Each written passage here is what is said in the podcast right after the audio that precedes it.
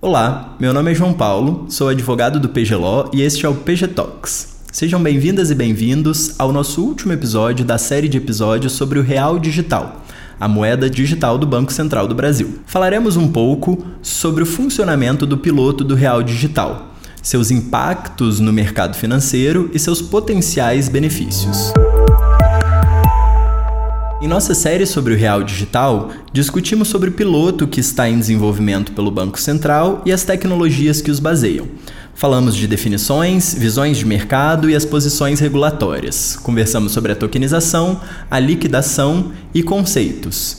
E hoje abordaremos algumas dúvidas sobre o tema. No último episódio da série, nós reproduziremos a mesa de debates realizadas no evento Aspectos do Real Digital evento realizado em 31 de março de 2023 na Faculdade de Direito da USP, patrocinado pelo PGLO e organizado pela Real, a rede de estudos e aprofundamento legal do Real Digital. A mesa foi conduzida pelos professores Ricardo Paixão, Camila Vilar Duran e Carlos Portugal Gouveia. Os participantes da mesa são Aristides Cavalcante Neto, chefe do Escritório de Segurança Cibernética e Inovação Tecnológica do Banco Central, Cíntia Barbosa de Almeida, gerente de pagamentos e novas tecnologias do Banco Itaú, André Portilho, diretor de ativos digitais do Banco BTG Pactual, Leandro Vilan, diretor de inovação, produtos e serviços bancários da Febraban, Jorge Marcel Smetana, do Bradesco, e Janaína Moraes, especialista em inovação da Núclea.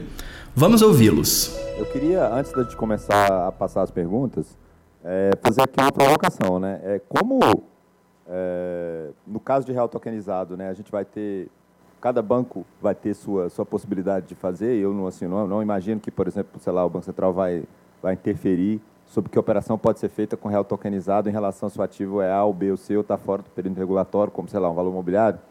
Então, é, é, a gente supõe que vai ter uma heterogeneidade, né? Tipo assim, sei lá, vão ter bancos que vão querer fazer mais disso, vai ter bancos que vão querer fazer menos disso. Então, eu queria depois julgar aqui, para quem quiser falar aqui, sei lá, talvez o Leandro ali, como Febraban, esteja, num ponto de vista de mais visibilidade, só julgar um, assim, um pouco de ideia do que, que você está vendo lá, do que, que, que as pessoas estão pensando de maneira diferente, o, os bancos em geral, sei lá, algum específico, enfim, não sei se cabe esse tipo de... Eu acho que aqui tem uma, obviamente, tem uma, tem uma questão importante aqui, sabe, Ricardo? Porque Lá na Febraban, a gente tem um papel, discuto muito isso muito com a Aristides, a gente tem um papel de construir infraestrutura e ajudar na infraestrutura.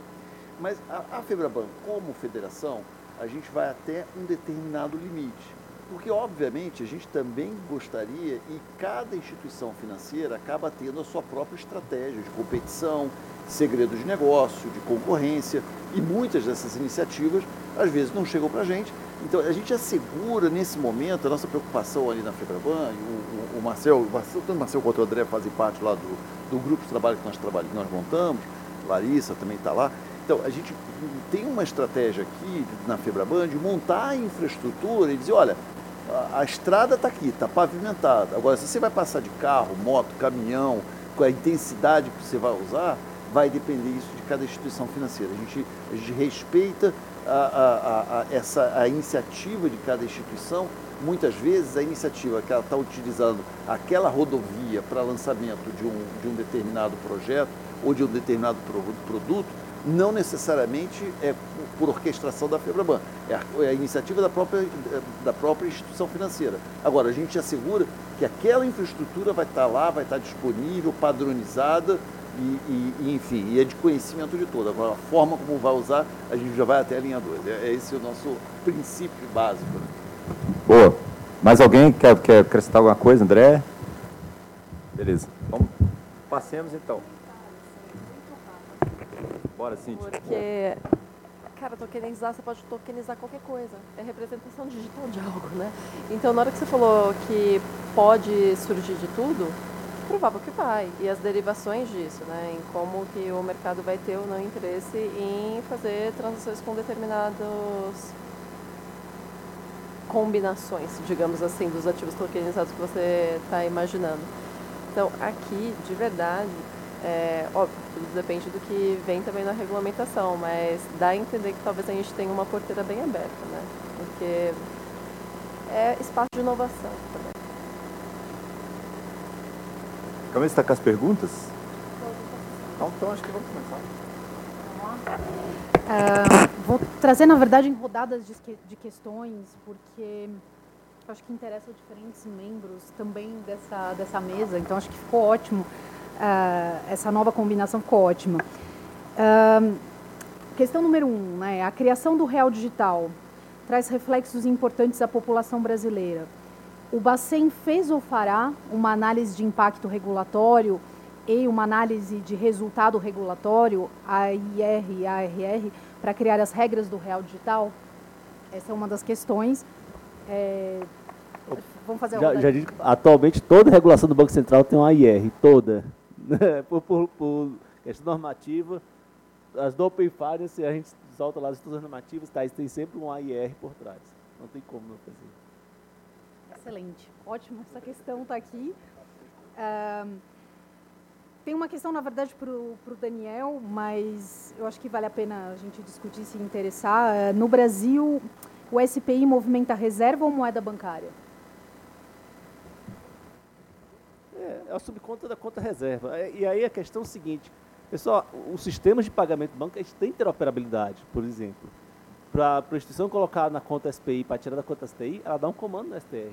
Parte de um comando no STR, qual? Joga dinheiro na conta SPI. Não, tira da conta SPI e volta para a reserva. Isso é tudo interoperável. Da mesma forma, quando for criar o real digital, vai dar um comando no STR, ó, transforma isso aí, reserva em real em CBDC. Não, estou com excesso, volta. A interoperabilidade entre os sistemas de pagamento do Banco Central, ela é premissa, ela é básica, é fundamental, está dada. Então, e está no slide. E por qual o objetivo disso? Para que para a população seja transparente. Banco Central não quer que nenhum de vocês tenha escolhido, não, vou fazer isso com Pix, vou fazer isso com STR ou vou fazer isso com Real Digital. Não, você vai dizer o seguinte, ó, comprar ativo. Qual ativo? Título público, pum, escolhe, vai, vai no caminho. Não, transferir para o celular do André, pum, vai para outro caminho. Mas de uma forma transparente, que o cidadão veja o benefício. Não precisa saber todos os detalhes do trilho, né, do arquétipo tecnológico que está por trás é o benefício, é isso o principal que interessa ao cidadão. Que benefício estou recebendo? A terceira questão, eu acho que se conecta com o seu último, último comentário. Quais são os reais benefícios e ou prejuízos do projeto do Real Digital uh, para a população brasileira. E aqui tem um, alguns dados né, que foram compartilhados. A desigualdade e exclusão social. Né, 28 milhões de pessoas sem internet, 100 milhões sem saneamento básico e 11 milhões de analfabetos. Então, quais são os prejuízos e benefícios para a população brasileira do Real Digital? Bom, eu vou, eu vou começar o seguinte, é, é, vou pegar a partir do Pix. Né? Então, para quem não sabe, hoje muita gente já, é, há estimativas entre 85 ou entre 85 e 95% dos adultos hoje no Brasil tem uma conta. Seja uma conta de pagamento ou uma conta bancária. Ah, o número varia como? Não, se tem o número CPF ou se é o número CPF se movimentou no último mês. É e a variação metodológica. Né? Isso é uma, uma constatação da inclusão no, na questão de pagamento. Nosso objetivo, como eu falei, a gente não pode se satisfazer somente com inclusão em pagamentos. Open Finance e CBDC eles são um conjunto de iniciativas para fazer inclusão em crédito, investimentos e outros serviços financeiros.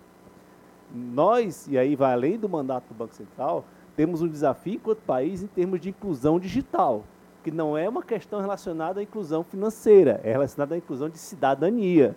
Se você hoje não tem inclusão digital, você não tem acesso a questões básicas de cidadania, educação, saúde, Quantas crianças nós vimos durante a pandemia que não conseguiram ter aula porque não tinham o mínimo acesso básico à internet? Então, é o desafio que nós temos enquanto, enquanto população. E, e inclusão digital eu vou mais ainda. Não é só colocar o, o Wi-Fi ou o 5G, não. É educação. A pessoa poder realmente começar a entender esses meios digitais, a interagir com esses meios digitais, saber o que está fazendo. Então, nós temos algumas infraestruturas básicas no país que não são infraestruturas tecnológicas, são infraestruturas cidadanias, que é a inclusão digital e a inclusão na educação. A partir do momento que o país conseguir avançar nessa agenda, eu tenho certeza que ele vai conseguir avançar na agenda da inclusão financeira. Assim, eu acho que passou isso pela cabeça da pessoa que perguntou, né? Como que vai ser perseguir o curso forçado do Real Digital? Né? Isso daí acaba com a moeda física que a gente tem. Eu acho que talvez tenha sido também um pouco dessa provocação. Quantas coisas a gente não tem na vida que elas convivem enquanto você está desenvolvendo uma, o legado convive com outra. Né? Então, não vai ser do dia para a noite que, obviamente, acho que a perspectiva da pessoa é extremamente varejo, que você vai obrigar todo mundo a usar apenas o real digital.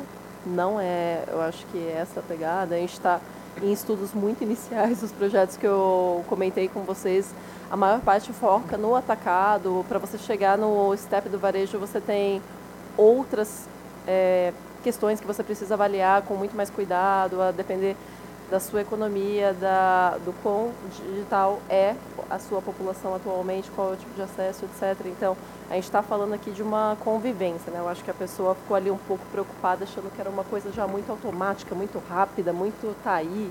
E as conversas estão aqui, né? A realidade está um pouquinho Deixa eu fazer longe. aqui um, uma, uma provocação, né? Que o ambiente permite isso. Eu acho que talvez o principal erro, assim, minha opinião particular, minha Aristides, que eu vejo algumas iniciativas afora de CBDC, é tentar transferir para esse conceito o seu mesmo mindset, o seu mesmo mo modelo mental de uma nota, de uma cédula. Não, esse aqui é a sua nota do cédula, seu papel moeda, que você vai levar os mesmos conceitos de uma forma diferente. Não.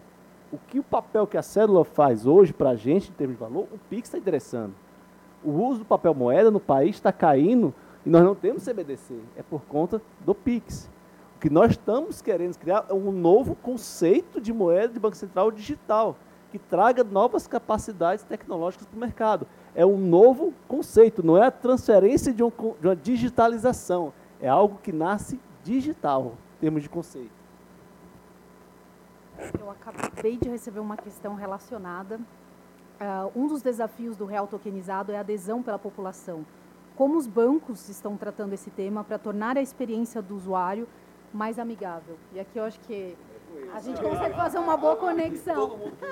Bom, em primeiro lugar, eu, eu vejo que o real tokenizado, né, então a nossa instância Bradesco, eu chamo ela de Bradcoin, né, se vai ser Bradcoin no futuro ou não.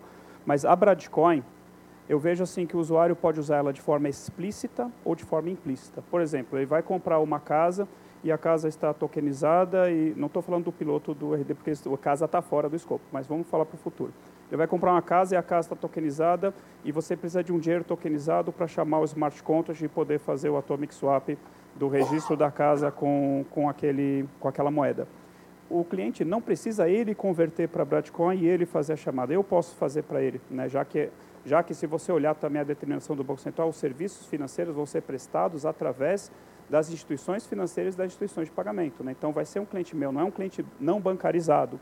Né? Então, eu acho que uma, um, não é que é uma falha, né? essa escolha né, do real digital ser de atacado e o real tokenizado o, do varejo ser dos bancos, acaba excluindo ainda o não bancarizado, mas que o Aristides falou, não é o real digital ou o real tokenizado que vai bancarizar a pessoa, é o Pix, são as contas gratuitas, os cartões gratuitos sem anuidade, e assim vai, que é o que já estava acontecendo.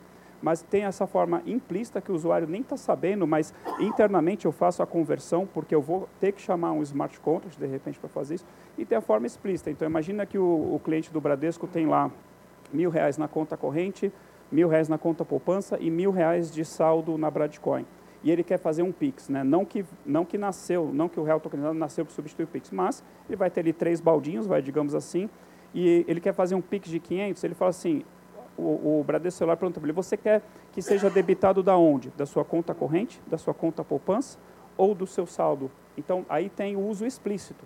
Ah, eu quero que saia do meu saldo de, de Bradcoin. Não tem problema, a gente dá, eu imagino que vai ser assim, tá? Se o Banco Central está pensando nisso ou de outra forma, é, mas uh, o que eu queria trazer é isso. Né? Tem coisas que vão ser explícitas para o cliente, ele vai escolher, eu quero usar isso porque isso aqui me traz alguma vantagem, ele vai chamar alguma coisa que dá alguma vantagem para ele, ou vai ser implícito porque no final das contas a infraestrutura está rodando no smart contract lá na plataforma. Acho que adicionalmente a isso, Camila, é, os bancos pensam o dia inteiro a experiência cliente. É, é, o, é o business, esse é o business. Né? Quer dizer, como é que você faz uma transação fazendo em dois cliques, né, ou três cliques. É o dia inteiro a moçada aqui discutindo esse negócio. Até quando a gente está discutindo os parâmetros do X, quando a gente falando lá no Open Bank, a gente conta quantos cliques o cara está dando, se é no alto, direita, se é esquerda, como é que funciona, ver, ver os indicadores. Se tem uma coisa que, que o Brasil, o sistema bancário brasileiro sabe fazer bem, é, é justamente transação digital. Falei há pouco 130 bilhões, de, 130 bilhões de transações por ano, pouquíssimos países têm isso, e muito menos tem 70% dessas transações hoje já são feitas de forma digital. Então, assim, digital está na veia, está na nossa veia, está na veia dos bancos o dia inteiro e a gente vai saber conduzir esse processo. E só para completar, cara, do nosso lado, essa coisa, assim, é, a gente que está lidando com tecnologia, a gente tem uma tendência muito grande a se apaixonar pela tecnologia e, e não pela solução no final e pelo que o cara vai usar aquela tecnologia. Tá? Então o erro tem que sempre ficar ali é, é, prestando atenção. E todo esse projeto, essa infraestrutura nova do que tem um real digital como base, é, no final das contas, ela só vai ser adotada se ela de fato resolver algum problema, se trazer um benefício, se trouxer um benefício para a pessoa na ponta. O Pix teve o sucesso que teve porque, cara, entrou numa dor aí absurda e porque é fácil, porque funciona. Ninguém sabe por que funciona, mas funciona. É isso que o cara. É, isso, é brota. Brota é uma ótima palavra. O cara manda e brota do outro lado lá. É, e para essas operações mais complexas, que assim, acho que tem muito ganho que a gente vai ter de eficiência nisso, no final das contas é isso. Tá bom, o cara vai querer comprar, tokenizar a casa dele, mas é, um, é uma boa provocação. Acho que tem chance de gostar, mas vai depender do que a gente construir, do que a gente conseguir construir para isso realmente acontecer, entendeu? Porque senão é isso, a gente vai achar legal pra caramba aqui, pô, tecnologia é um negócio legal, mas pô, e aí? Né? Nada. Muitíssimo obrigada. Eu tenho uma questão específica sobre o caso Before, mas eventualmente se vocês também quiserem compartilhar reflexões sobre outros uh, testes, protótipos, enfim, acho que pode ser interessante. Um, enquanto não temos disponível o real digital, poderia ser utilizado uma, eventualmente uma stablecoin lastreada em real. Pensando no caso Before, né? Por que a Núclea Before optou pela liquidação off-chain?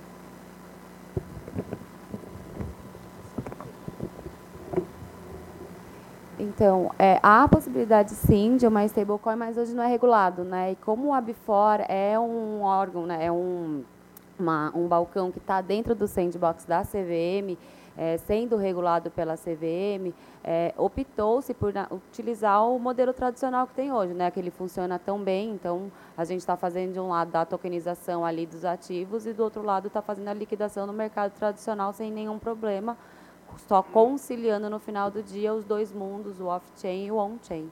Então, é basicamente uma preferência por mundo regulado.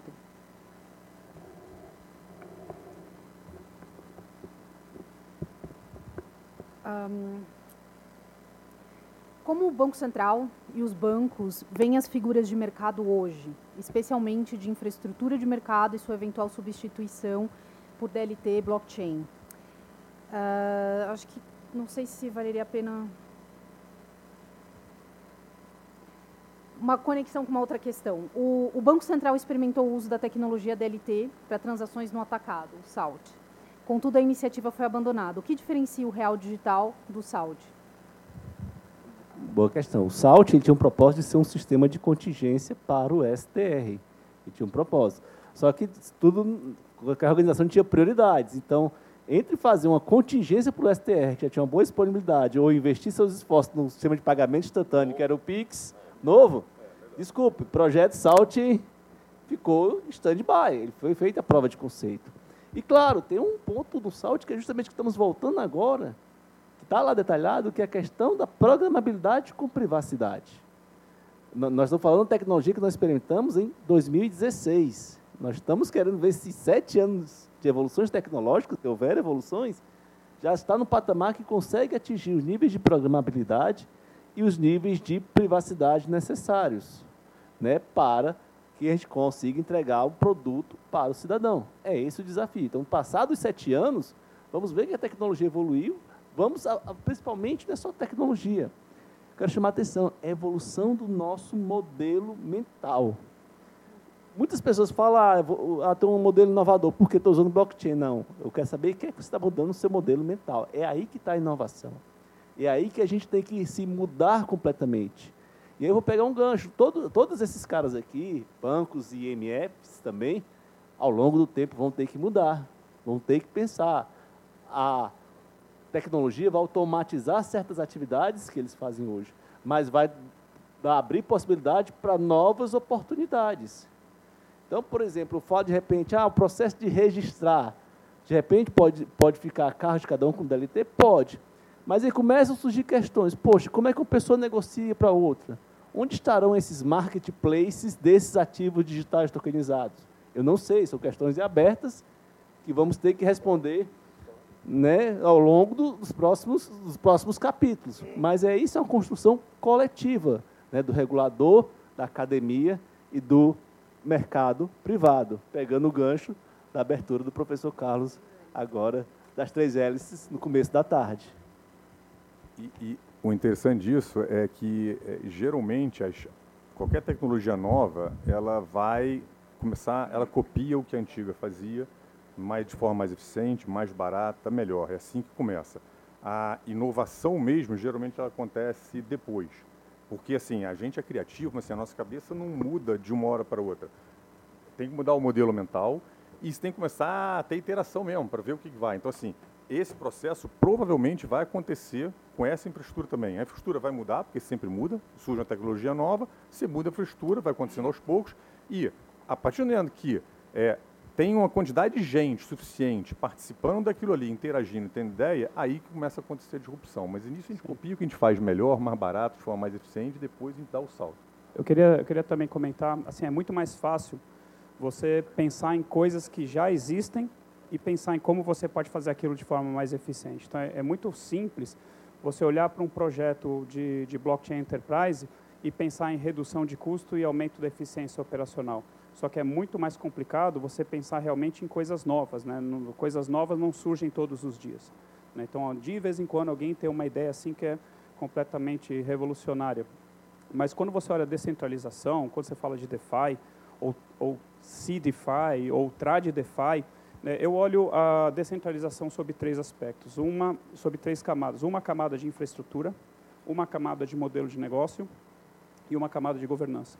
Então, por exemplo, se eu sou o Bradesco, se eu pegar e der um copy num smart contract de DeFi e, e der um peixe e publicar eu esse smart contract de DeFi no blockchain público do Ethereum, né, a, a infraestrutura é descentralizada, mas o modelo de negócio é meu.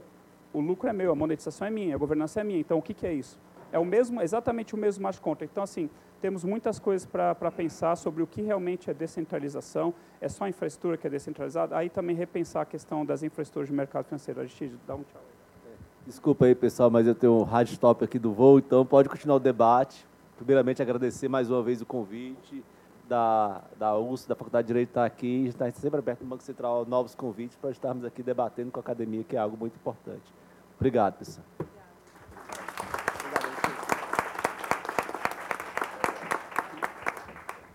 Só, só para complementar, então, quando você olha, por exemplo, uma empresa que nem a R3, né, que tem lá o, uma plataforma de blockchain distributed chamada Corda, os principais casos de uso, dentre os principais casos de uso hoje no Corda, são casos de uso de infraestrutura de mercado financeiro. Né, são, são, são soluções de infraestrutura de mercado financeiro, players tradicionais, que utilizaram a tecnologia como se fosse um upgrade tecnológico. Eles não foram desintermediados.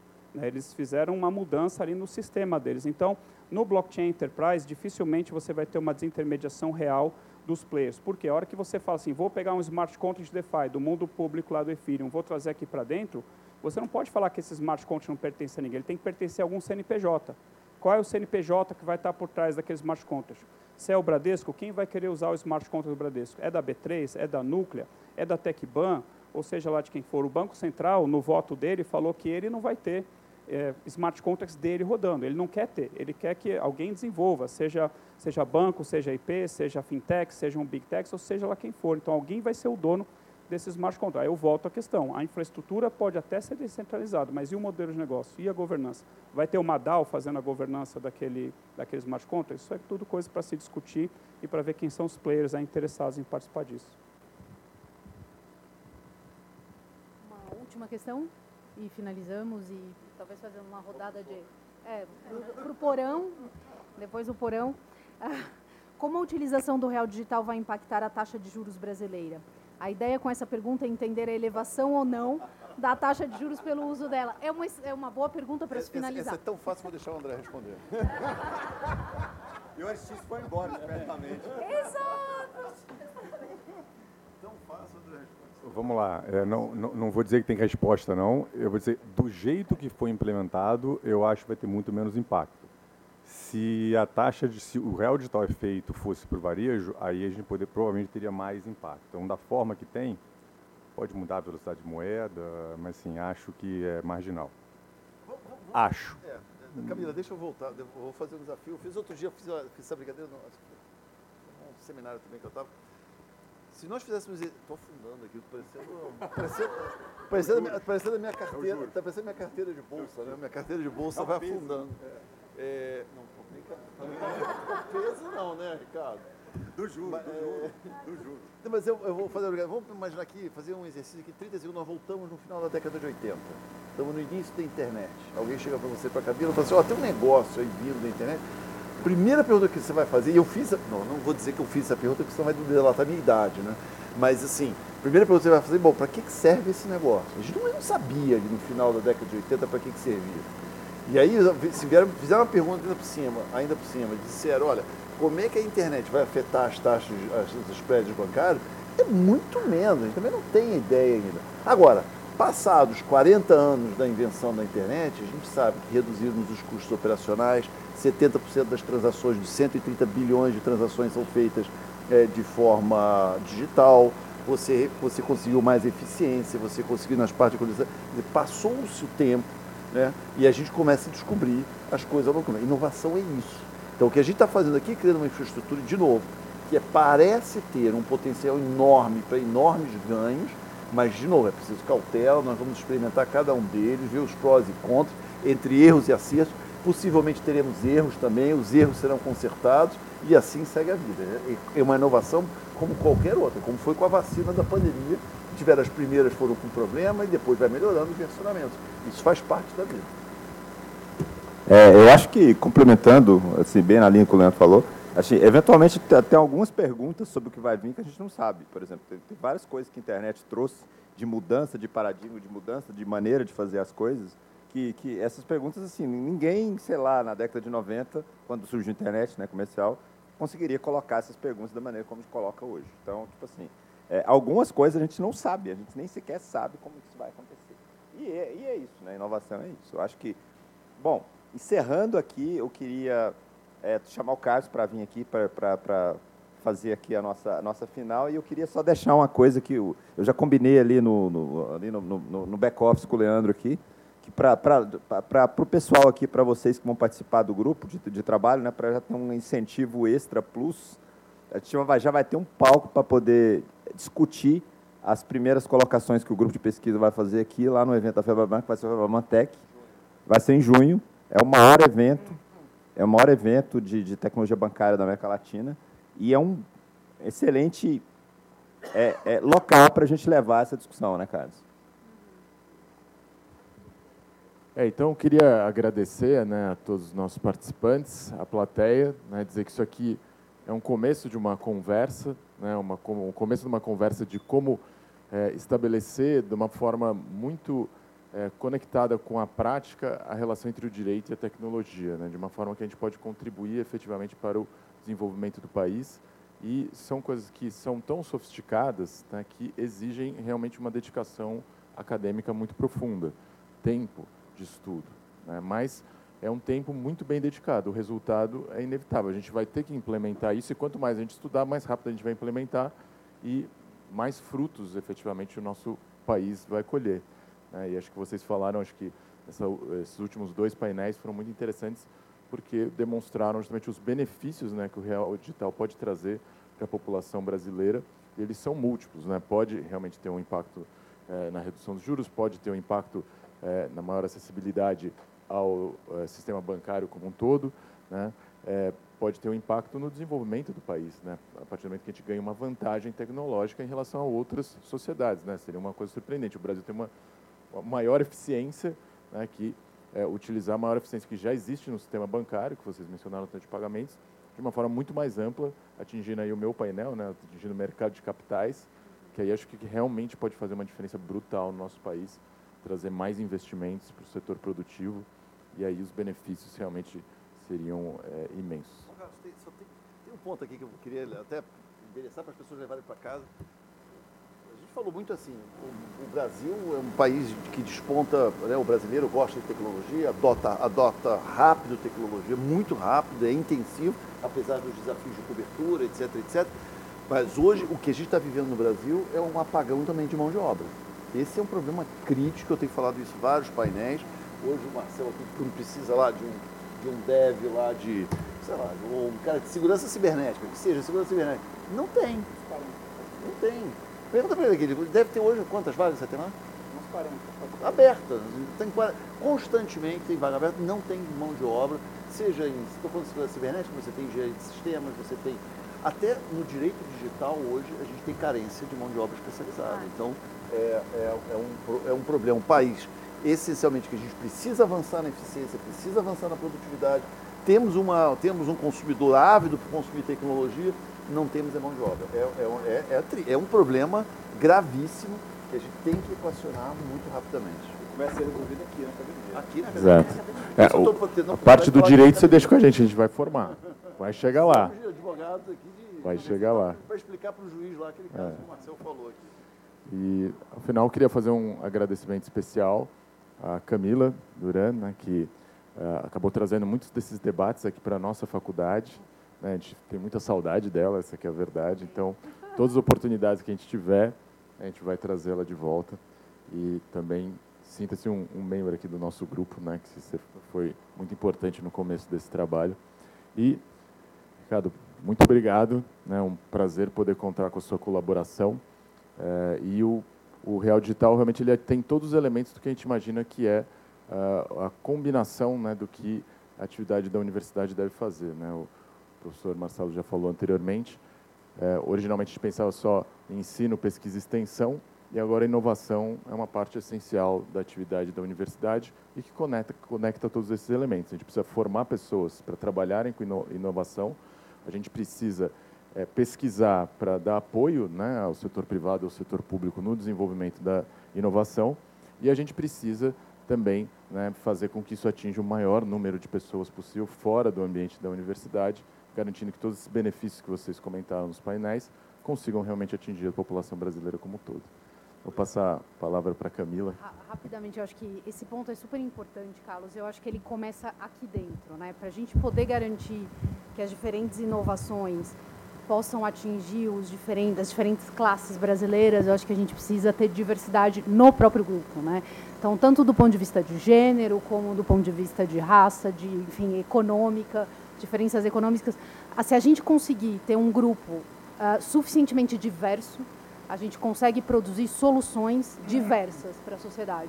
Então, acho que essa sensibilidade é bastante importante. Eu espero contar com a participação de mais mulheres, especialmente nesse grupo e, e, e nessa área, né, que é uma área ah, dominada ah, eh, pelo público masculino, e eu acho que aqui a gente tem uma contribuição importante, até para pensar nos benefícios para o público feminino dessas soluções tecnológicas. Então, eu conto com as mulheres que estão aqui para integrarem esse grupo também. Essa foi a nossa série de episódios sobre o real digital. Acabamos de ouvir uma discussão muito elucidativa sobre as dúvidas que surgiram durante o evento, que são ainda dúvidas que estão em aberto sobre o tema. Essas dúvidas só vão ser respondidas por meio do debate. Então, que siga o debate. Durante o evento, tivemos a oportunidade de conversar com alguns dos palestrantes para entender melhor sua opinião sobre o real digital. Confira essa entrevista. Hoje, novamente, muito obrigado pelo, por vir para cá e parabéns pelo painel, acho que foi muito interessante. E agora, na entrevista, a gente queria saber um pouco mais informal a sua opinião sobre o real digital e como que você acha que isso vai impactar o sistema financeiro, ou vendo do Bradesco, da perspectiva, como você acha que isso vai impactar no mercado. Bom, obrigado pelo convite, né, pela participação no evento, parabéns pelo evento também. E assim, na verdade, ainda é um grande teste, né, mas a tecnologia que o Banco Central deseja utilizar, é inspirada né, do blockchain público do Ethereum e tem muita inspiração também do que acontece no mundo das finanças descentralizadas, chamado DeFi. Né? Então, o Banco Central está olhando tudo que está acontecendo lá, nós também acompanhamos, né, nosso time de, de pesquisa e inovação lá do Nova Bra, a gente acompanha né, a tecnologia, acompanha a evolução dos modelos eh, de negócio também. E nós estamos sempre de olho e querendo também fazer alguns testes, né? Só que agora tem uma diretriz do próprio Banco Central e temos um piloto pela frente. E como que isso muda, né? O que que isso muda? Dá, assim, o, o que nós vamos fazer com o Real Digital daria para fazer de outras formas? Daria até. Mas essa é a forma como o Banco Central escolheu, ele tem os motivos dele, né, para ter escolhido fazer dessa forma. E obviamente que é, é para aproveitar realmente todo esse conhecimento desenvolvido por essa grande comunidade né, que está envolvida no mundo do blockchain público, do Ethereum especificamente.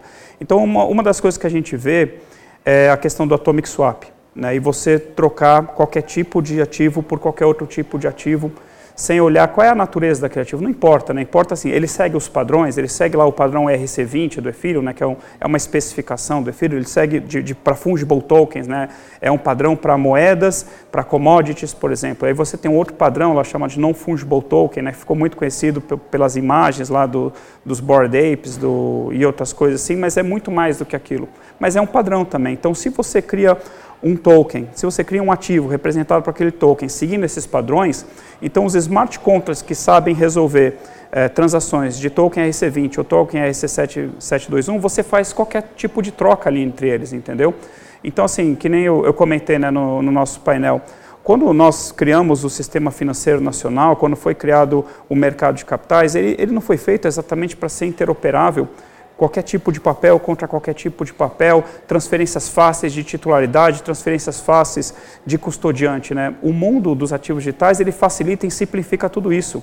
Então ele reduz o atrito, ele provavelmente vai trazer é, redução de custos, provavelmente são hipóteses, tá bom? Né? Porque você vai ter uma nova plataforma que vai exigir hardware, rede, todas essas coisas então, são hipóteses, mas o que nós achamos é que realmente vai trazer redução de custo, vai trazer aumento da eficiência operacional. Tem uma coisa importante, né, que eu até esqueci de comentar no painel, que é a questão do, da redução do risco de contraparte. Então, quando você faz um atomic swap, quando você faz uma operação de delivery versus payment, existe um risco de contraparte. Né? E aí, para você reduzir esse risco de contraparte, né, no mundo tradicional, você contrata uma contraparte central. Né? Existe isso no varejo, tem o, tem o iFood, tem o Mercado Livre, que acabam a, a, a, atuando como se fosse essa redução do risco de contraparte. Mas a gente não faz isso no varejo de uma forma completa. Então, isso no atacado existe. Né? A B3 funciona como redução de risco contraparte, atuando como contraparte central, mas a tecnologia ela vai poder implementar isso através dos smart contracts. Mas aí vem a questão, quem é o dono desses smart contracts? Porque eu também preciso confiar nos smart contracts. Então não é que o risco de contraparte desaparece, ele muda, né? Porque o, risco de contraparte agora passa a ser o meu smart contract. Quando você vai para o mundo do blockchain público do Ethereum, você tem outros riscos ainda por cima, porque como é uma rede aberta, está sujeita a tudo que é tipo de cyberataque. E aí você tem né, os ataques que aconteceram né, nos anos 2021, 2022, que provocaram sim, prejuízos bilionários. Então, brechas nos smart contracts que estavam fazendo o escrow ali, seja da moeda ou seja do ativo, e houve o roubo da, da criptomoeda, do Ether ou de Tether Dollar, ou, ou seja lá o que for, e por não haver, às vezes, um gerenciamento em cima daquele token, foi roubado, perdido, você perdeu a sua chave criptográfica, o usuário perdeu aquilo. Alguém cobriu o rombo, em alguns casos, né, algumas instituições entraram cobrindo o rombo né, para ressarcir usuário, mas no mundo regulado eu não posso ter esse tipo de coisa. Então a rede ela é permissionada, então já não é uma rede aberta. É uma rede que tem uma governança do Banco Central. Né? Isso não acontece no mundo do blockchain público do Ethereum. Tem lá a fundação Ethereum, só que nós não temos ingerência nenhuma sobre eles.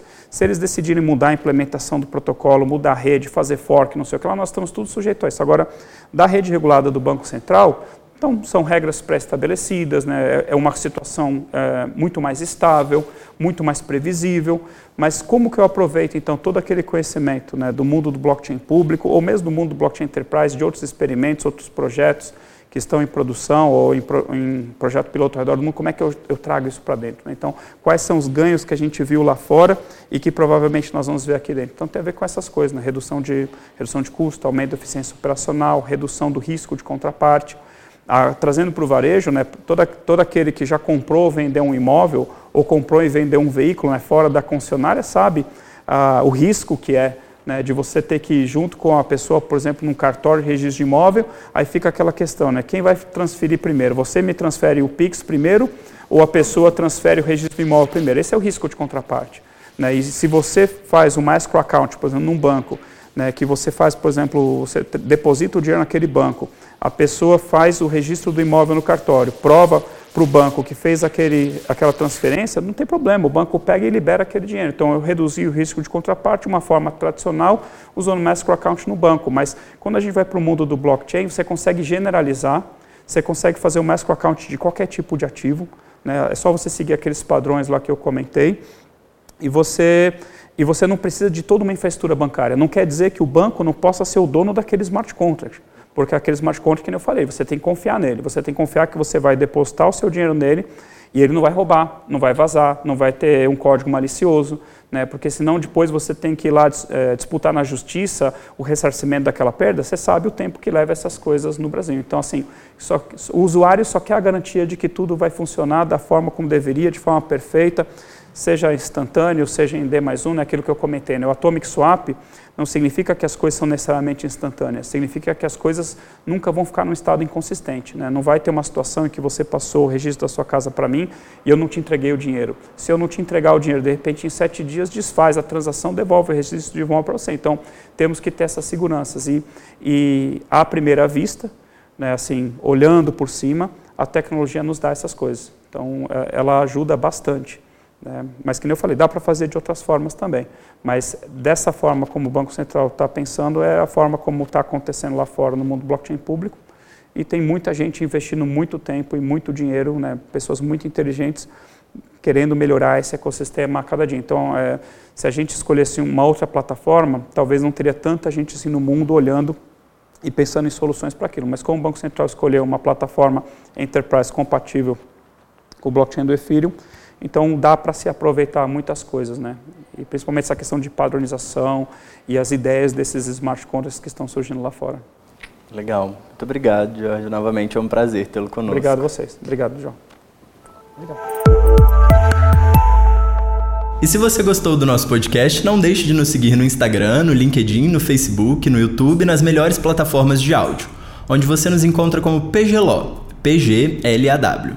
Quaisquer dúvidas ou sugestões, estamos à disposição no e-mail info.pg.law. Muito obrigado e até a próxima!